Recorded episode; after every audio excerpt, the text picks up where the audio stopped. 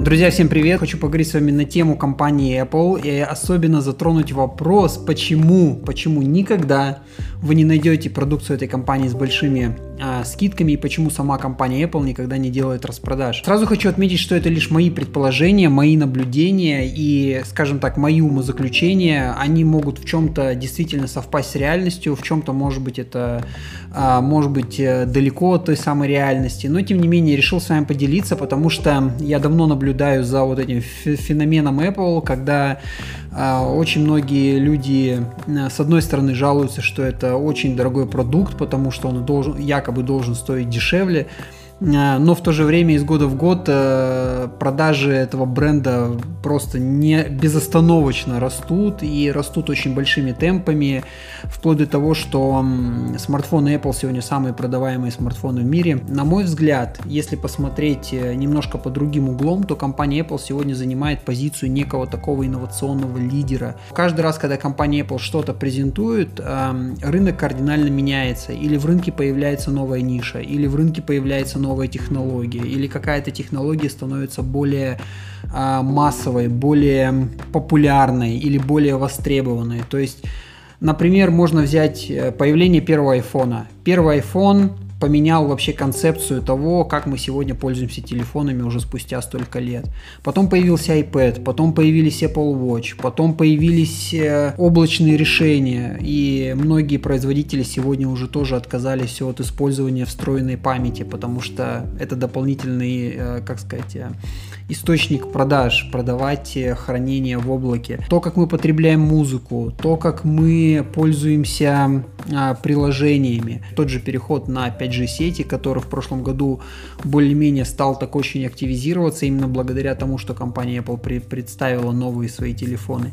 И, пожалуй, в этом и есть компания Apple. То есть это и формирует вот этот самый бренд компании Apple. Теперь давайте посмотрим на то, чего компании стоит инновацировать вот эти все вещи. И в случае с Apple, э, Apple не зарабатывает на рекламе, Apple не зарабатывает на каких-то продукт-плейсментах, Apple не зарабатывает на поисковых системах. Apple, то есть очень много вещей, которых Apple не делает и которые на самом-то деле сильно не масштабируются, потому что Apple зам, замкнута в своей внутренней экосистеме.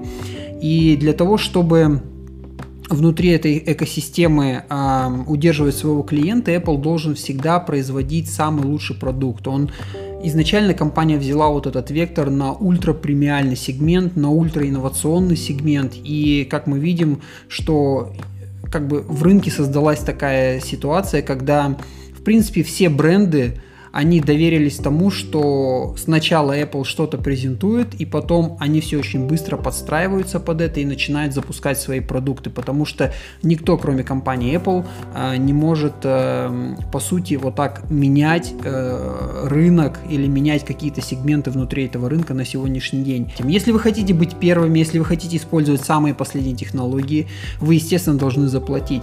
Если вы хотите сэкономить, то, как мы обратили внимание, с недавних пор компания стала вместо того, чтобы, допустим, а, продукты предыдущего поколения убирать с рынка, они просто стали давать на них некий дискаунт. То есть, грубо говоря, сегодня вы можете купить iPhone а, не только 2020 года, вы можете купить iPhone, выпущенный в 2019-2018 году. Пожалуйста, хотите пользоваться продукцией Apple, но не хотите платить много, вы можете просто купить э, девайсы, в которых применены не самые последние технологии. Но те технологии остаются актуальны по сей день, потому что компания действительно, создавая свой продукт, продукт, они очень сильно м, смотрят на то, чтобы эм, как бы lifetime value этого продукта было достаточно продолжительное, то есть минимум 5 лет, ну или там в среднем 5 лет.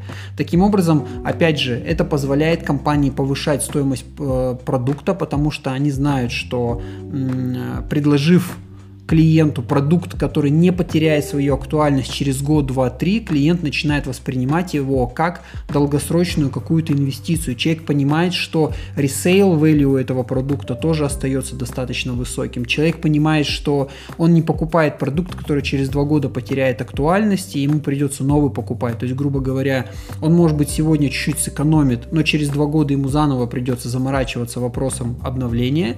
Или же он просто покупает iPhone и спокойно он знает, что 2-3 года, 4 года, если он не хочет, он может его не менять, то есть он забывает про этот вопрос. То же самое касается компьютеров Apple, а, то же самое касается всех остальных устройств, то есть у них очень долгое время продолжительности жизни. Опять же, это позволяет компании держать стоимость своего продукта на высоком уровне и не снижать его. Дальше мы смотрим на то, почему, почему компания стала повышать стоимость. Да? У компании на самом-то деле есть два способа, как можно увеличить свою прибыль. Первый – это стать массовым продуктом и просто занять большее количество, точнее, больше, больше процент рынка, тем, тем самым завоевав все больше новых клиентов. Или же просто создать некую такую лояльность среди существующих клиентов и постепенно повысить стоимость, предложив им что-то более новое, что-то более интересное, что-то более инновационное. И компания Apple пошла по второму пути. Почему? Потому что если она пойдет в сегмент где очень большая конкуренция, где очень низкие цены, то там очень нелояльный клиент. То есть человек, который покупает устройство за 200 долларов, гораздо менее лояльно к бренду, чем человек покупает устройство за 1000 долларов. Более того, конкуренция в сегменте за 200 долларов или за 300 долларов гораздо выше. И поэтому, чтобы завоевать там клиента, нужно э, приложить гораздо больше усилий, сделать более, больше агрессивный маркетинг. И не факт, что этот клиент с тобой останется в долгосрочно. Когда с компанией Apple, они понимают, что они находятся в ультрапремиальном сегменте, выше которого ничего больше нету. И клиент, который к ним придет а, в долгосрочную, он будет э, более как сказать, более сфок... не сфокусирован, а более приспособлен к тому, чтобы обновляться внутри компании Apple, то есть покупать все новые и новые айфоны и пользоваться все большими и большими сервисами с компанией Apple. И самое главное, что лучше, чем компания Apple, на сегодня никто ничего не может предложить. Друзья, надеюсь, было полезно. Это моя точка зрения. Напишите в комментариях, что вы думаете на этот счет. Может быть, у вас есть какие-то инсайты или мнения. Мне будет очень интересно их услышать.